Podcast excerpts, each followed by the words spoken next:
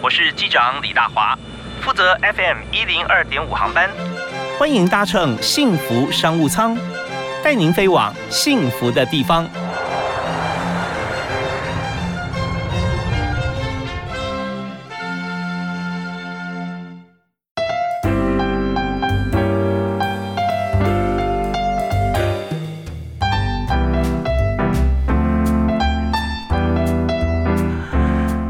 位亲爱的听众朋友，大家下午好，大家午安，非常欢迎您在明天下午的五点到六点准时锁定 FM 一零二点五，收听幸福电台的幸福商务舱，我是主持人李大华。哦，在中秋连假期间啊，大家都充满了欢乐气氛，嗯，但是我们知道说吃饭这件事情啊，我们可以有各种各样的选择啊，包含我们在自己家里面，或者说中秋节在外面烤肉啦，你也可以选择餐厅聚餐。那我们在今天就聚焦在吃这件事情上面啊，怎么样用餐在外面餐厅可以吃的非常舒服，非常快乐。那这个时候就发觉说，食材做法是但是很重要，它是这个主轴哈，最重要的部分。那但是还有其他更重要，就是帮助这个用餐时候的气氛啊，包含的设计装潢啊，你的室内或者室外，那还有服务啊，占非常重要的重点。那当然大家听到这边就觉得说，那不是在选米其林吗？啊，比比这个米其林差别也也这也就在这边。所以我们今天就特别邀请啊，在台湾连续啊，这个已经不知道多少年了，在四年啊，四年了啊，呃。连续获得米其林三星的餐厅，在云朗观光集团的君品酒店啊上面的怡宫中餐厅，所以要谈这个明星的服务啊，我们要请到这个天天在这边要为大家把关的怡工的经理啊，欧婉珍 Jennifer 在我们节目现场。Hi Jennifer，好。李大哥好，非常欢迎你哈。那呃，但我们知道说，在这个餐厅里面服务啊，大家都台湾其实餐厅很多，但很多的小朋友同学啊，他在这个念书的时候也有打工的经验。对。但是我们发现说，做好服务这件事情啊，还真不容易。嗯。因为米其林三星，台湾就这么一家。对，台湾就只有一家。所以，请您谈谈看哈，你觉得说，在米其林三星这个等级里面啊，你觉得服务到位哈，最重要的是哪些事情啊？我觉得服务到位最重要就是做到恰到好处，让客人不会觉得你太过打扰，那他也会感受到你的服务用心，然后用餐的环境是很舒适的，不会有压力的。哦，是，所以这点方面很重要，就好像好像在家里面，但是你又不用自己去动手。那么在以一共来讲啊，连续四年哦。连续四年获得明星三星，所以当初哈第一次获选的时候，因为我不知道谁会获选嘛，对对，那你们有做准备吗？那你觉得在三星呃，就就评选三星之后，跟在三星之前啊，有没有什么差别？第一的话就是我们捡桌子嘛，以前在外区就是开放式区域的话，大概十张桌，嗯，那我们现在就是减成差不多快剩五张这样子。哇，几乎砍一半，就是呃还还没有做那个呃呃隔离的时候，我们就先隔离了，对十张桌子减成五张桌子，嗯，哦这样，那我们工作人员是不变的。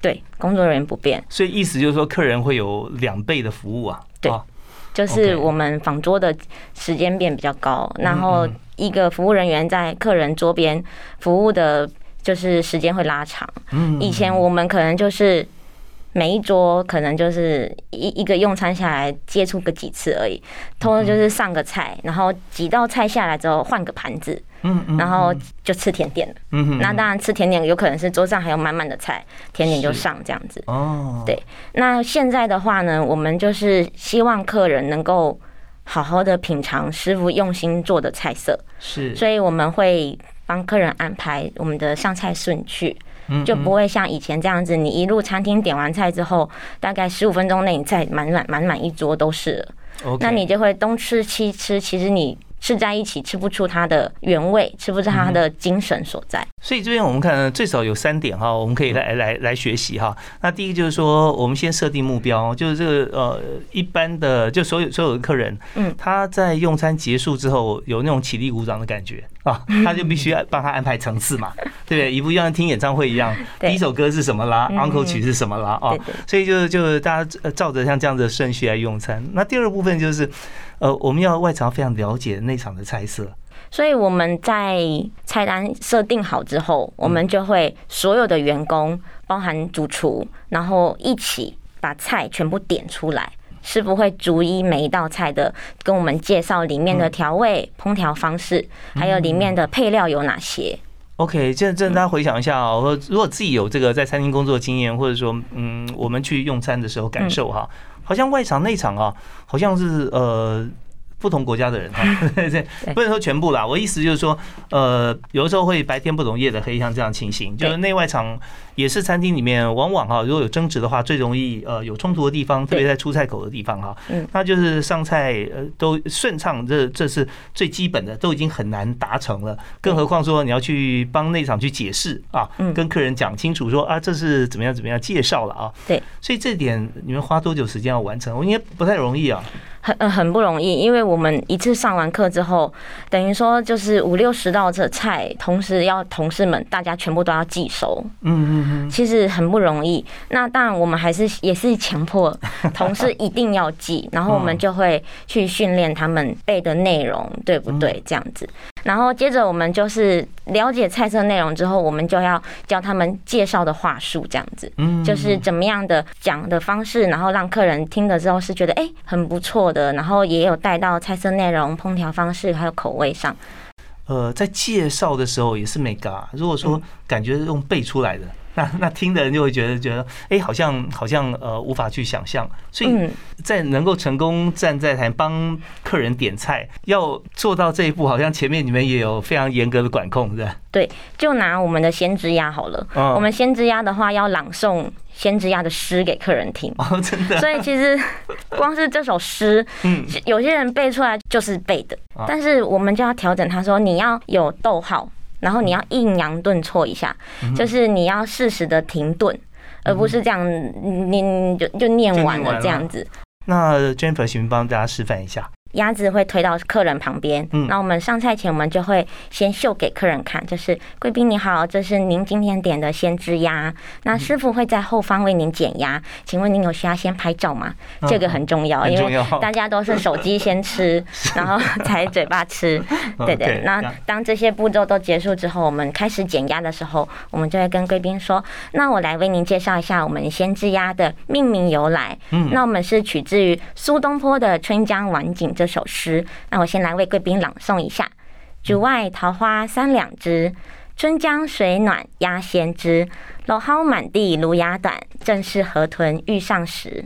哇，真的很有感觉啊，很棒很棒。那大家听了以后就觉得啊，肚子好饿啊，赶快先上鸭子 啊。那当然还有很多朋友会询问说，哦，那这个词你背的这么好，那什么样情境啊？各方面你要跟他讲苏东坡那时候的故事。但是我我们可能有时候客人不会听那么多，因为你你有时候你不能介绍太多，你会耽误到鸭子的温度。对对对。所以你只能是刚刚好的时候，师傅剪好鸭，然后请客人赶快品尝。OK，所以这个东西就一气呵成哈。我们终于知道说，如果一家餐厅要成功的话，需要面面俱到。好，我们今天访问特别来宾是在台湾唯一的米其林三星餐厅怡工，在云港观光集团的君品酒店台北啊。那我们稍后回来继续访问今天特别来宾欧婉珍，也就是怡工的经理 Jennifer 啊。我们要问很多，包含我们的呃外场人员怎么样来培训啊，还有就是当外场啊米其林三星的主管需要具备什么样的功力。我们休息一下，马上回来。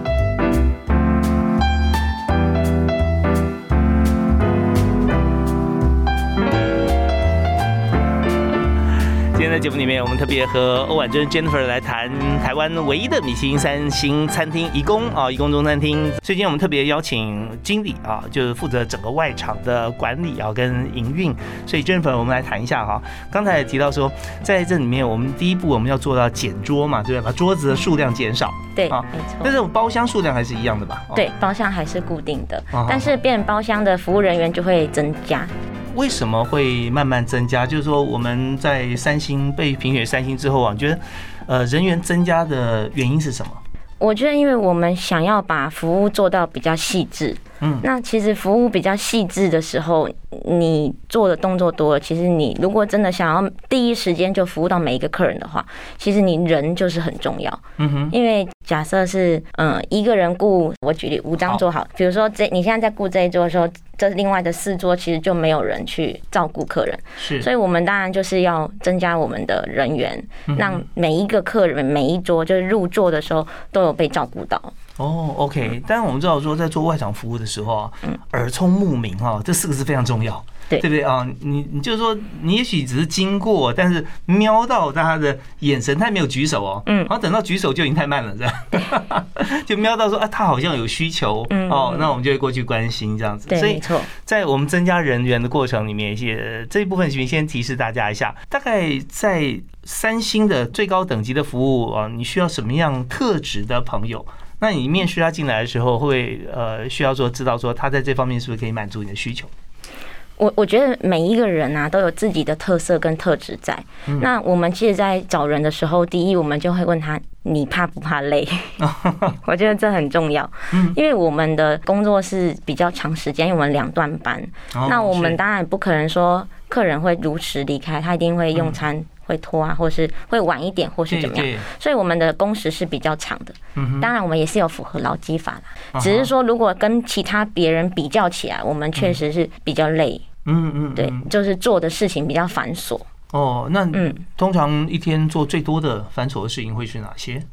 我觉得除了一开始开店的事前准备工作嘛，然后还有你每一个就是人员上班之后，你要去确认今天的定位，然后今天的宴会模式是怎么样。那你的事前准备工作就很多，比如说你就是按照他的菜单来准备他的用餐的餐具，或者是这个客人的习性，你要提前帮他准备他。餐中习惯的，比如说习惯喝的水，习惯吃辣啊，或者是习惯什么，你就是会先把它都准备起来。哦，所以这样你们的客户名单应该是累积的非常的呃扎实了。差不多常客有三分之一啦，但是通常新的客人会吃到变常客。哦，是。所以你刚刚提到说，如果进来的人员，第一个就是说怕不怕累啊？不怕累。对。不怕累，其实挂号我觉得有一个不怕烦，因为很繁琐。对不对啊？那第二个就是说，你你记忆力好不好？你是可以记得客人吗？其实不用哎，我觉得是久了下来，你看你看了，你就会认得了。嗯嗯，所以其实记忆力不是我们的第。太快的考量，OK，嗯，好啊。那我这边问一个问题啊，就是说，在这个指标性的餐厅，嗯，那常常就会呃有接受到很多的挑战啊，嗯，哦，包含踢馆啊，像这种感觉的啊，就来看看说，你服务很好吗？到底有多好？所以有没有像是呃评选，像每一年都会有神秘客啦、秘密客，对不对？或者有一般人口中的奥客啊？那呃，面对像这样子的一些外场的问题啊，就你举一个例子啊，就就有没有碰过或者怎么处理呢？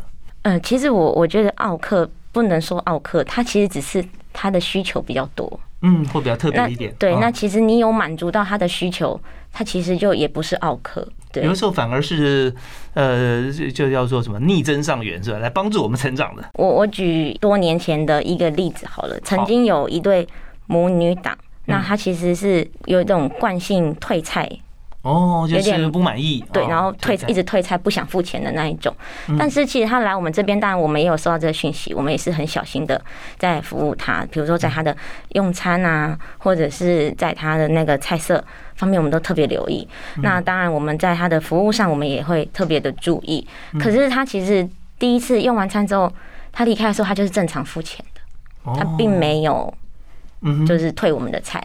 也没有对我们做些什么客诉都没有，然后接着呢，他就是一段时间又来一次，再一次就这样来来回回来了好多年，就变我们的常客 常客了。对，可是他当初就是别的饭店互相有一些资讯的时候，其实他是会会会被会被退菜，真的被讲成是奥客那一种。嗯，但其实他现在对我们很好，而且也很客气。OK，所以在这个时候，我们知道米其林三星餐厅跟一般餐厅来讲，其实一般餐厅也可以做到三星的服务。就是说，我们有没有这样子的能量了？因为确实需要花时间，需要人手。对，而且有时候需要克制。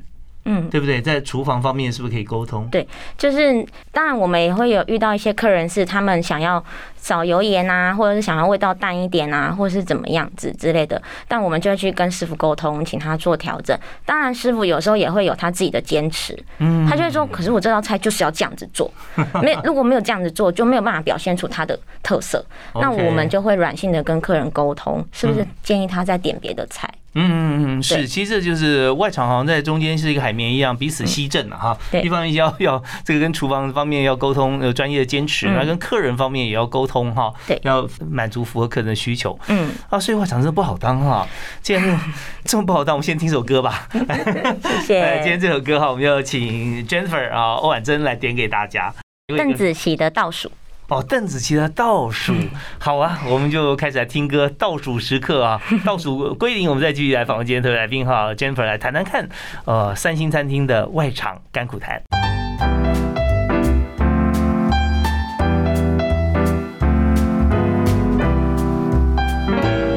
好哟，我们倒数结束了，我们现在要继续回到现场，我们来访问米其林三星餐厅在呃精品酒店怡宫怡宫中餐厅的经理 Jennifer 欧婉珍。哎，Jennifer，我们刚刚有提到说，怎么样在中间哈，一方面是厨房，一方面是客人嘛，对，你要你要完全要要满足双方的需求。不过这样看起来哈，其实厨房外场真人，厨房也要增人啊。对呀。因为有时候真的很多客变嘛，客制化。没错。那我们看到像义工的内场外场，其实主要的干部跟工作人员好像都没什么太大变动哈。对。大家都觉得忙得很开心。可能在这边有得到一个成就感啊。哦，是。然后客人的话也会给予我们很多的肯定。嗯。我觉得这是一个价值感。嗯。所以你自己有没有经验？除了在这个义工以外，在云朗集团哈，你有没有在其他餐厅工作过？我原本有在西餐厅，就是君品酒店的西餐厅六楼，是我第一份大学毕业的工作。哦，所以一毕业，然后你你是那个君品宝宝？对，君品宝宝。一毕业之后就直接进入那个餐厅，就就君品的体系嘛。对。OK，那你工作多久转到中餐呢？嗯，我是差不多两年的时候才转到中餐厅的。嗯，是。那西餐跟中餐啊，你觉得最大的差别在哪里？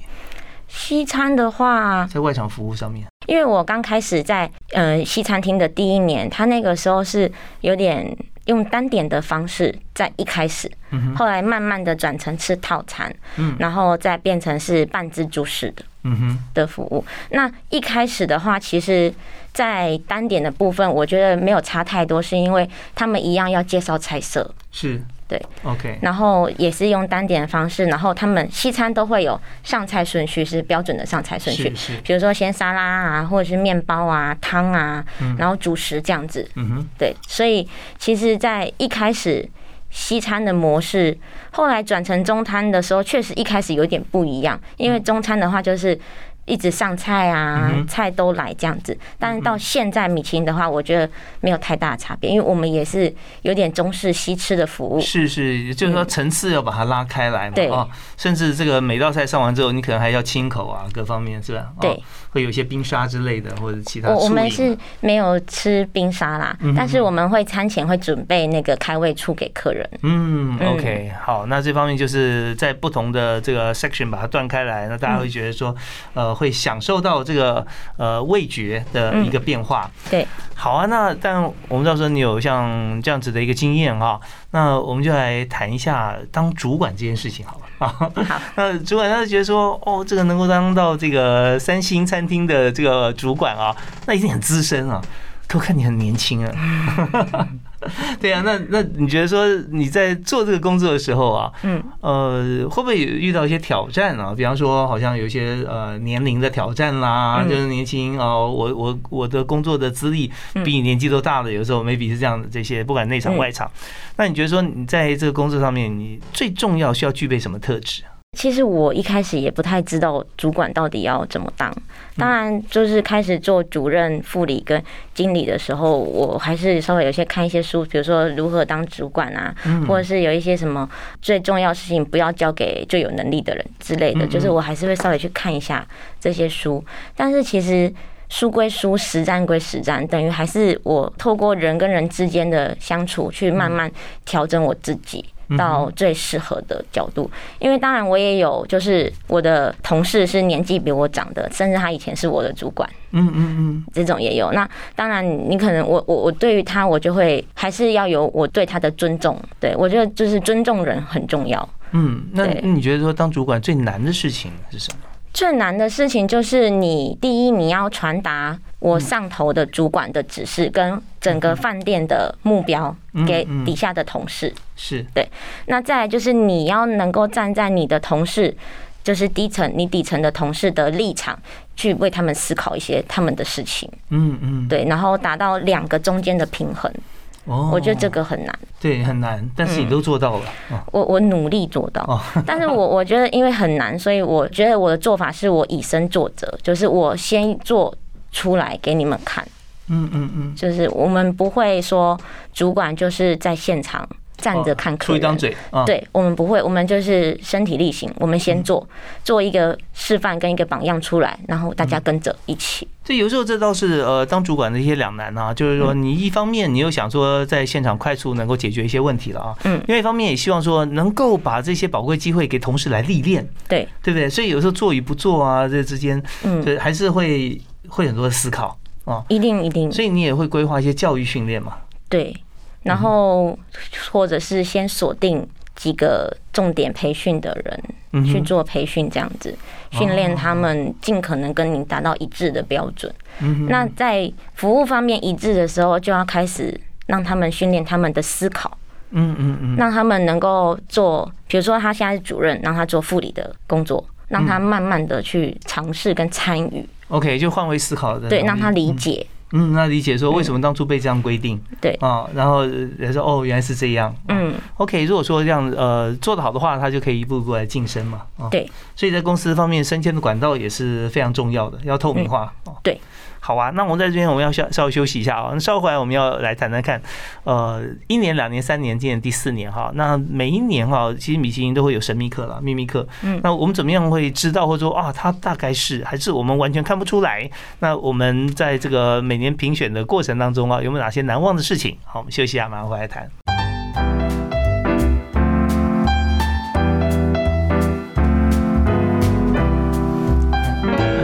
我们今天邀请的特别来宾是台北君品酒店怡宫中餐厅，也就是米其林三星餐厅的经理欧婉珍啊，Jennifer 是负责所有外场啊应对进退啊上菜啊，还有就是接待客人。那刚才 Jennifer 提到，就是当然我们要换位思考啦，我们在外场的这个养成过程嘛，对不对？要给同事很多机会，又要以身作则，嗯，所以当外场主管十八般武艺都要会。对啊，那总是会碰到跟客人之间哈，有的同事反映说，呃，或者说客人说，哎，请你们主管来啊，因为这种这种情况应该不会说呃少见呐。呃，这一定一定有，一定会有啦，应该不是说少多见，就是说一定会有。嗯，那我们现在这个阶段，我们来谈谈看啊，谈主管能力也要看看这客户端哈。那在处理这个现场事情啊，那刚刚提到说会请主管来，通常会是哪些事？那你要怎么样来应变？我觉得一定是对餐点不满意这件事情会请主管来。我觉得客人，嗯嗯，就是他会觉得你的菜色口味，比如说太咸，嗯，或者是他觉得你这个鸭子不脆之类的，他就会觉得要叫主管来。哦，这跟跟我吃上次吃的不一样。对，哦，会这样子。会，所以这个时候他就会。我们同事就会请我们过去。嗯嗯嗯，对，那那要怎么处理？因为各种不同的状况哈。其实我们会先看一下这个客人的反应是什么样子的情形。嗯，比如说他觉得他觉得这菜色不合他口味。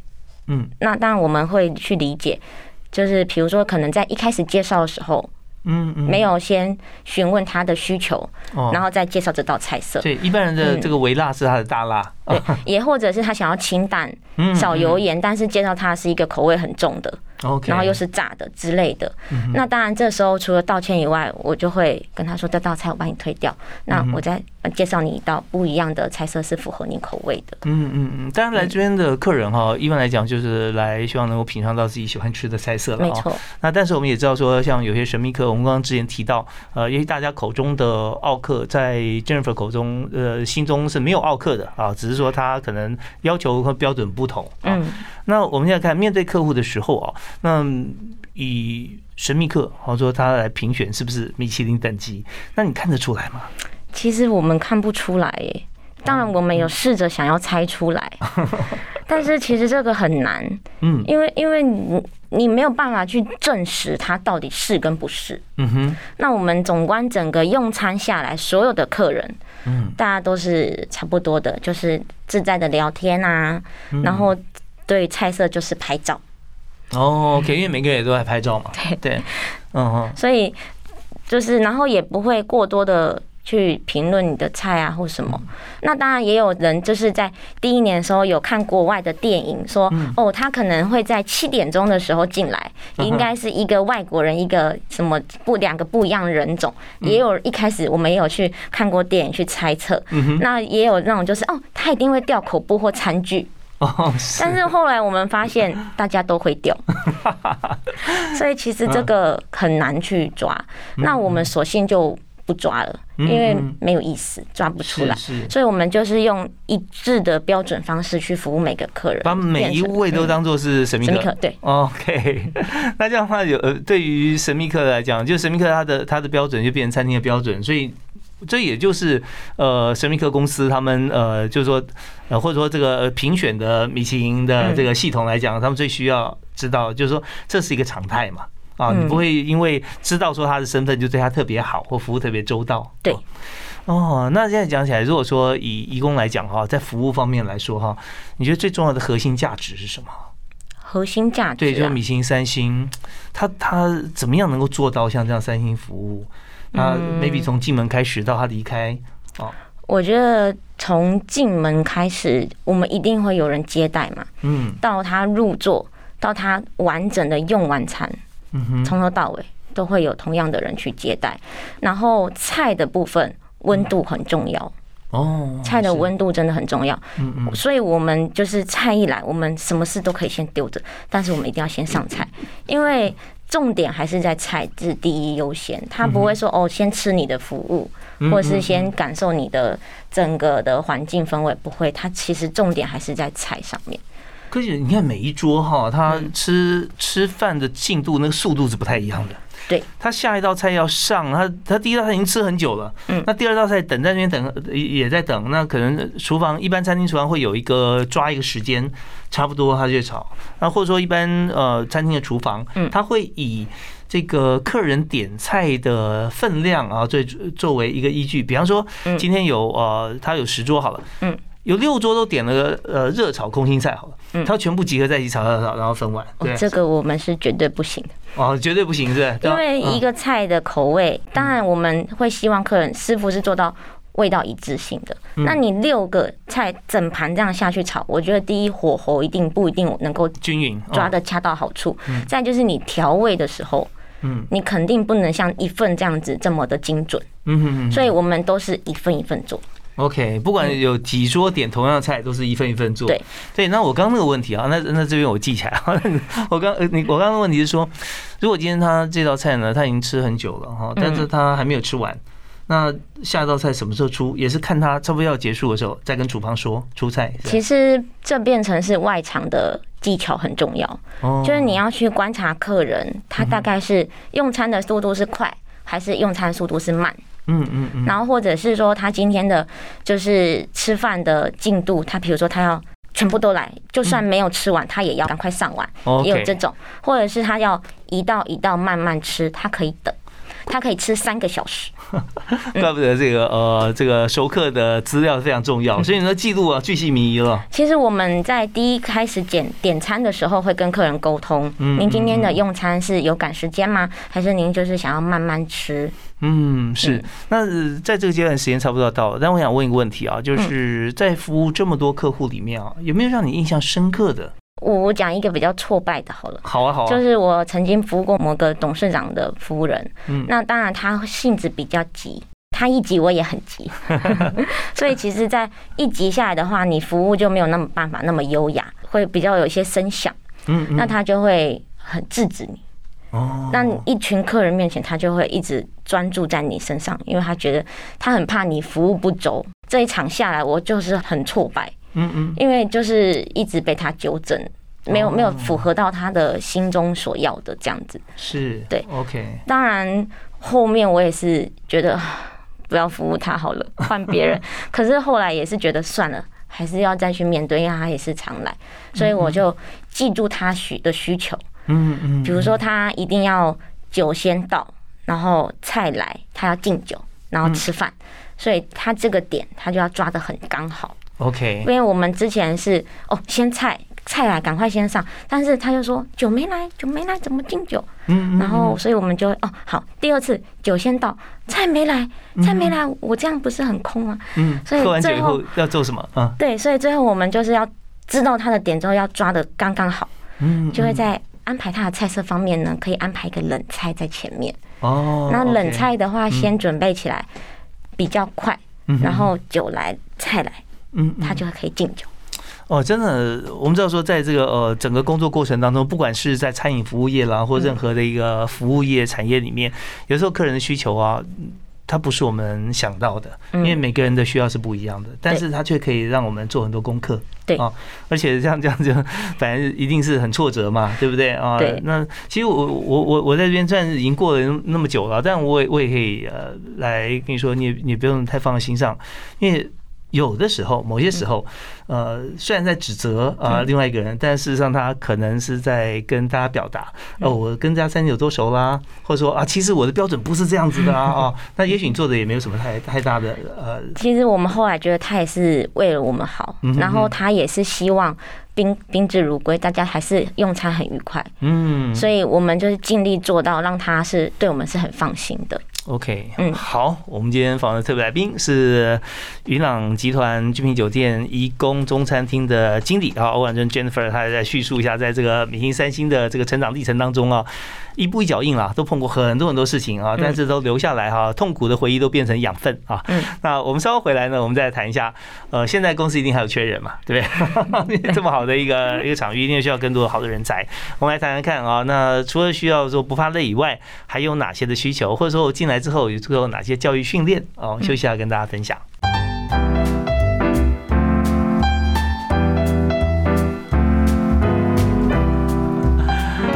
今天在节目里面，我们专访台湾唯一的一家米其林三星餐厅——怡宫中餐厅的经理哈欧婉珍 Jennifer。最后一段我们要谈人才策略了啊，还有他的座右铭。当然在这里面，我相信很多朋友听到现在还想说，我们想知道哈怡宫最最有名的前十大排行榜 到底点什么菜？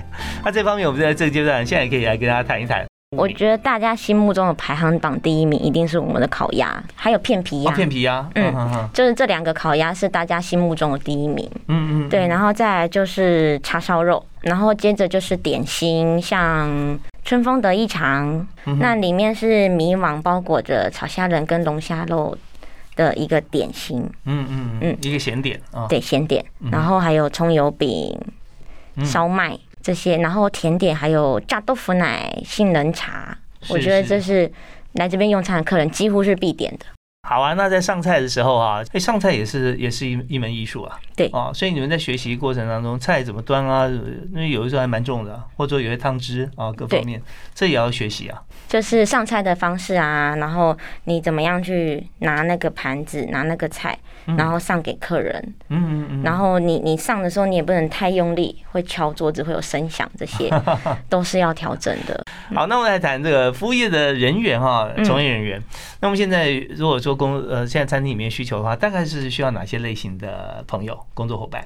我觉得工作伙伴就是第一，你你对服务有你的热忱，因为你喜欢接触人群，你对服务人是觉得是很愉快的。嗯嗯嗯。OK。然后第二就是你肯面对挑战。因为我们餐厅其实要面对的很多的事情，很多的挑战，比如说背菜单啊、念诗啊，或者是介绍菜色，这也是一个挑战。嗯，或者是你要能够啊体态优雅啊，或者就是跟你原本的你不一样的，我觉得都是一个人的挑战。OK，对，还有形形色色的客人，你要让服务到让他们是很满意的，这也是一个挑战。那我们平常有没有考试在那个？就也许不是真纸笔考试了，嗯，就有没有哪些测验进阶，他可以做到哪些事情，或者说从这个一般的服务人员可以到主任啊、副理啊这样来做。我们会先看他是否都可以做到全面是符合标准的，比如说，嗯，SOP 就是基本服务作业流程，就是从顾客入座，然后到点餐，然后上菜到整个完整的结束，然后他是否都有按照标准。嗯，对，这是第一。那第二就是他进阶版，就是他是否可以带领他的同事，故意整个区，嗯，区域性，他是否可以很轻松的去对做好？对，然后再来就是独立包厢，他是否可以一个人完成整个的服务作业？OK，那当然，像你们包厢比较多，有没有一个人要负责几个包厢呢？其实我们是一个人服务一个包厢是基本，当然呢，就是会有零点五或是两个中间会协助的，比如说你在包片皮鸭的时候，他要协助上菜，嗯嗯，协助倒酒的那一种。是，所以中间这个横向联系也非常重要。对，所以你每天都要去协调这么多事情。就是我们还是要看当天宴客的形态，然后去安排人员。OK，好啊。那么如果说今天面试的话，哈，你会问他哪三个问题？然后第一个，你刚刚提到说是会不会怕累、怕辛苦的？对，我会问他，你怕你肯吃苦吗？哦。然后第二就是我会想问他，如果当你想学的东西，但是没有被教到的话，你会怎么样处理？嗯，因为我觉得自学这件事情很重要。比如说，大家忽略到要忘记教你这件事，你不会，那你会不会设法把它弄懂？比如说，不针对某一些的菜色，就是比较不常有的菜色，那可能我们就会 loss 掉去教他，就不是菜单上常态性的菜色。好了，那他如果遇到这个菜，他是不是会主动的？去询问说，请问这个菜这口味是怎么样？怎么样的服务方式？这样子，就是是不是主动积极？嗯，对。如果他是属于被动式的，我觉得他就没有很适合，因为他是会等人家来教他。是是是。那如果你等人家来教你啊，如果真的都没有教到你，你是不是就是这样子原地？踏步都没有前进。嗯，OK，好，那还会问第三个问题吗？我可能会想问他平时的休闲活动是什么？哦，可以看他人的特质啊，个性。嗯嗯嗯。OK，所以呃，在公司里面，你们会不会常常一起出去聚餐呢？或者说一起去做一些哪些活动？我们工作也很累了。对呀，所以我们其实餐厅就是久久一次聚餐，在晚上的时候，然后会挑火锅店啊，那种就是营业比较晚的，然后大家吃这样子。但是我们不会强迫员工都要参加，我们是很自由的。嗯嗯嗯。那你在呃，义工你看算下来时间也好长哦，差不多十年左右，十年哦，前后加总在饭店待十年。嗯，你有觉得你最开心的事情是什么？我最开心的事情就是。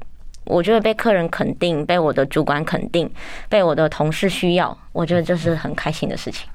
OK，那我发觉你会一直开心下去。对，那我们今天节目到时间到了，我们最后送给大家一句座右铭，好不好？你不要吃苦，然后你做自己，做你觉得对的事情，然后服务客人的话，做只要不违背你自己的良心，只要客人是高兴的，就是最好的服务。OK，好，就是以客为尊啊，个人开心，你也没有违背自己的良心，对不对啊？好，我们今天非常感谢欧婉珍 Jennifer 啊，也就是台北怡工中餐厅米其三星餐厅啊，云海观光集团居民酒店的啊经理接受我们访问。那么也这个祝福这个 Jennifer 啊，在这这条这个餐饮路上、服务业的路上啊，越来越开心啊，因为越来越多人肯定啊你们的餐厅跟你你的表现。好，那我们今天节目到这边告一段落啊，谢谢 Jennifer，谢谢谢谢大哥。感谢大家收听，我们下次再会，拜拜，拜拜。